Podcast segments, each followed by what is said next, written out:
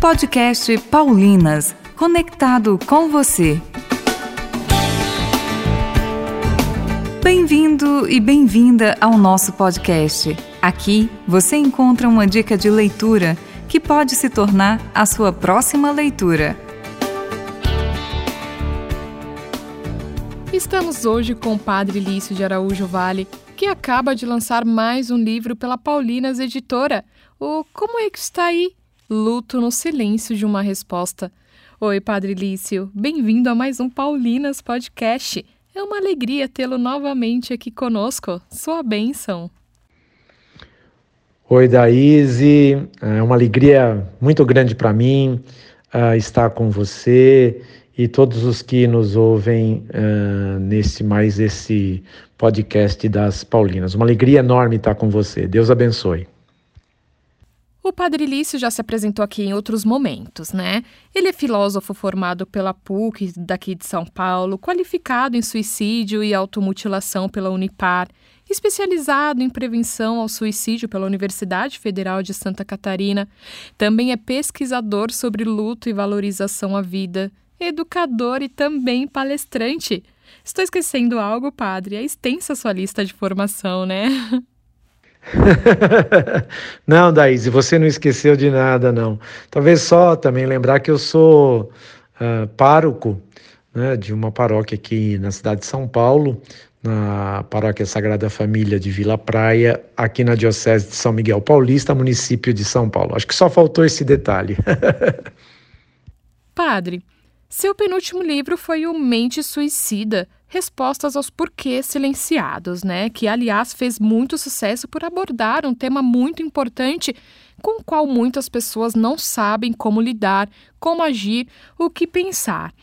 O que o fez escrever esta nova obra? Podemos dizer que é uma continuação do livro anterior?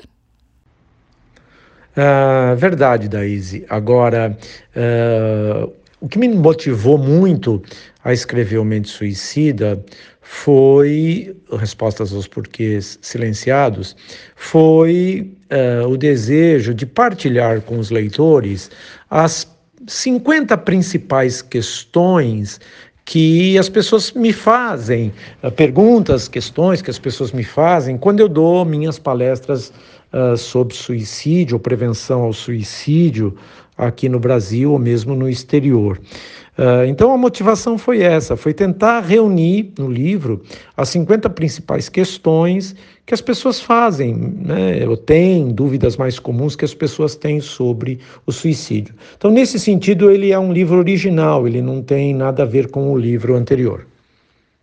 É um livro destinado às pessoas que estão vivendo um período de dor pela perda de familiares e amigos queridos né, padre? Mas também outros tipos de luto, como perdas sociais e materiais, não é isso? Na verdade, o novo livro, o Como é que está aí, ele, ele nasceu a partir uh, da percepção de que a grande maioria das pessoas, uh, todos nós de alguma maneira estamos enlutados e perdemos uh, entes queridos, né? O luto é um. É, a sociedade como um todo está vivendo. Alguns estão mais impactados, inclusive porque perderam entes queridos, pessoas que amavam, né? Uh, e outros menos, mas todos nós, de alguma maneira, perdemos alguma coisa, né? Uh, nós não temos, fala-se até no, no, novo normal, né? Não, não voltaremos ao normal como vivíamos, enfim. Então, de uma certa maneira, estamos todos uh, enlutados. E o livro quer ser uma, uma reflexão para que as pessoas possam refletir uh, da importância de viver o seu luto para superá-lo.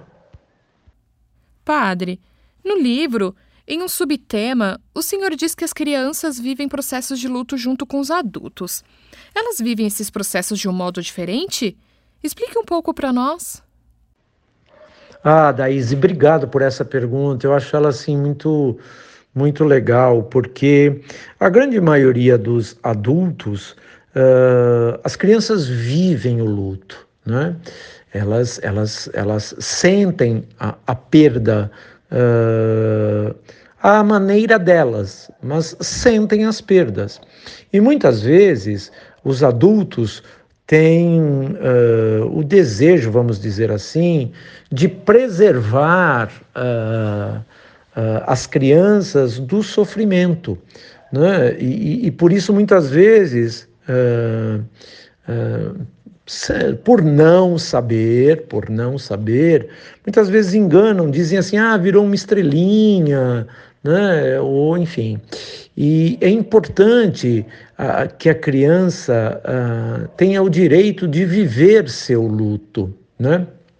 Que ela possa ter ah, o seu luto reconhecido no âmbito familiar ou no âmbito da escola, enfim, por isso que é importante que se diga a verdade, né? Que, ah, claro, de acordo com cada faixa etária, mas que se diga a verdade, que se leve a criança ao velório, para que ela possa se despedir uh, do avô, da avó, do pai ou da mãe, enfim, de alguém que ela perdeu, uh, querido que ela perdeu. Eu penso que a pior coisa que nós adultos podemos fazer do ponto de vista, digamos assim, uh, da, do emocional, do âmbito emocional, é, é mentir ou enganar ou, ou, tentar preservar as crianças desse sofrimento, uh, partindo do pressuposto equivocado que elas não sentem, que elas não entendem, e uh,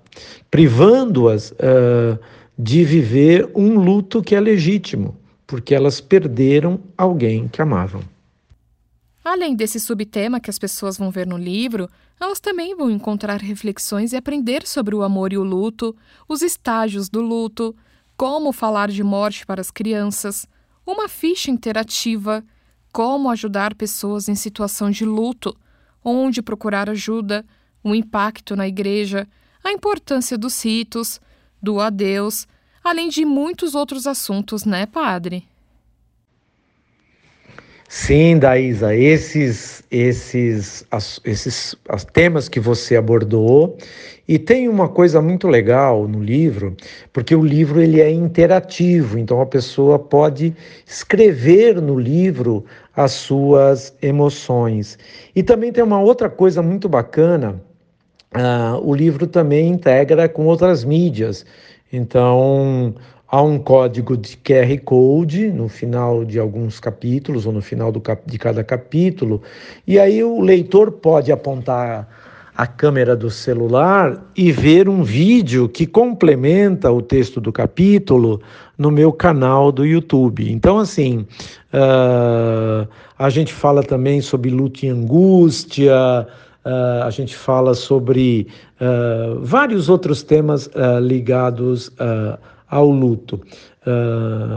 basicamente é isso. E qual é a proposta do livro?